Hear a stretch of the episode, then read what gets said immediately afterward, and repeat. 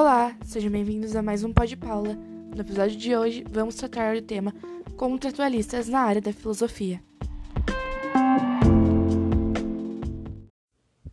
Podemos começar esse episódio entendendo o que são os contratualistas, em qual parte da filosofia eles estiveram presente.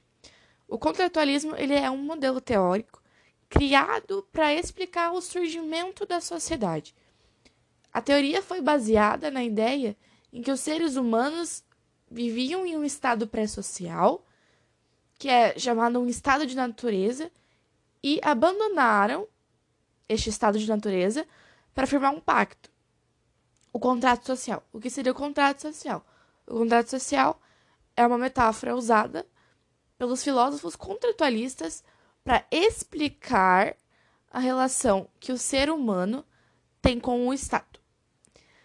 Essas teorias contratualistas surgiram com a necessidade de explicar o fato que os seres humanos se organizaram em sociedades regidas por leis criadas por um Estado. Então, por que, que o ser humano se dividiu em estados? Por que, que ele se dividiu teve a necessidade de colocar alguém para poder governar. Então, esse é o que os contratualistas buscam explicar. A relação que o ser humano. Os principais filósofos deste período, dessa escola de pensamento, é Thomas Hobbes, John Locke e Jean-Jacques Rousseau. Eles, cada um tem uma perspectiva diferente do que é o contrato social. Mas Todos eles afirmam que antes desse contrato social, todos os seres humanos viviam de forma livre e igual, que eles viviam de acordo com a lei da natureza. Aí depois do contrato social que se formou o Estado, as leis e tudo que vai reger eles. Posso começar falando do que é o contrato social de Thomas Hobbes. Para ele, o ser humano era guiado pela tendência da natureza a violência. Então, o homem era natural violento.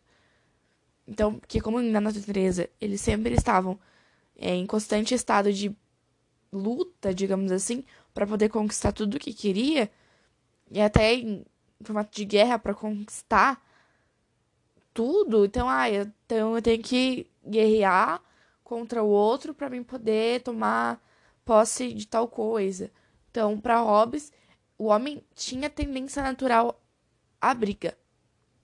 E o contrato dele, o conceito dele, tirando, surge através de uma morte violenta, porque ele decide abrir mão da liberdade em favor para que o Estado possa garantir a paz e a segurança para todos os seus cidadãos. Já John Locke, ele foi meio que contra a teoria de Hobbes sobre aquele estado que sempre estava em guerra e tudo mais. Para Locke, é, os seres humanos ele eram naturalmente egoístas e o egoísmo do ser humano levava à disputa de interesse.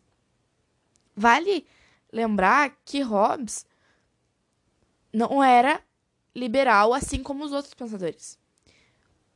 Hobbes era absolutista então somente uma pessoa podia governar e todos viviam em acima dessa pessoa. E já Locke não. Locke é conhecido na história e em tudo por ser o pai do liberalismo. Então ele afirma que o ser humano possui o direito natural à propriedade e o Estado deve mediar como um garantidor desse direito. Então o Estado tem que afirmar que cada cidadão seu vai ter o direito de liberdade.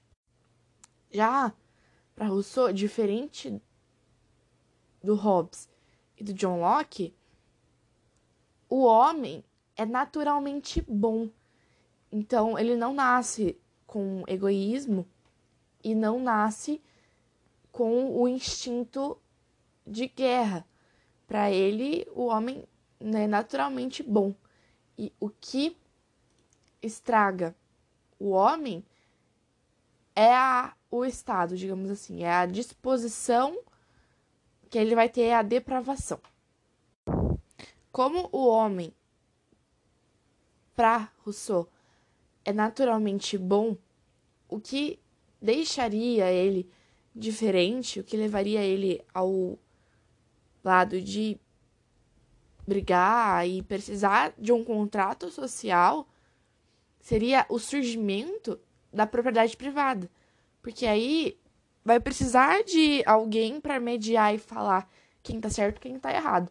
E aí que entra o contrato social pro Rousseau. Então, dessa forma, o contrato social vai garantir a manutenção do direito à propriedade e a regulação, assim, de toda a sociedade. Dessa forma, o Estado vai surgir como uma ferramenta a serviço dos cidadãos, com o objetivo de respeitar a vontade geral e manter como ação o interesse particular de cada um.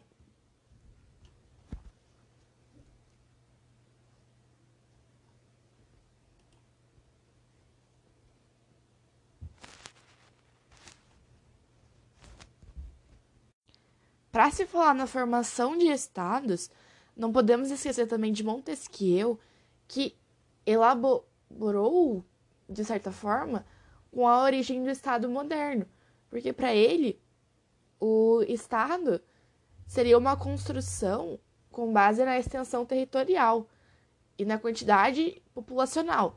Então, quanto mais território eu tenho, bastante população eu posso ter, e vice-versa. E a forma de governo que ele julgava é de território que é determinante. Então, primeiro ele busca as formas de governo, sem dar uma dedução ao povo e tudo mais. Montesquieu, ele era liberalista, igual Locke, Rousseau, contrário de Hobbes. Hobbes que era absolutista.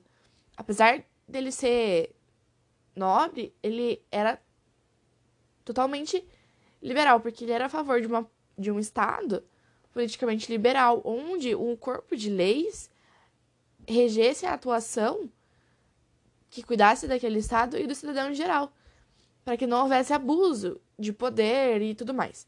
Então, o Estado deveria ser repartido em três esferas de poder. Aí que entra aquela, aqueles três poderes que nós usamos na nossa sociedade até hoje o legislativo, que projeta leis, o executivo, que vai ver se pode aplicar essas leis, que no caso seria o presidente, o prefeito, o governador, e o executivo, que vai poder colocar. O executivo não. O judiciário, que vai julgar as leis.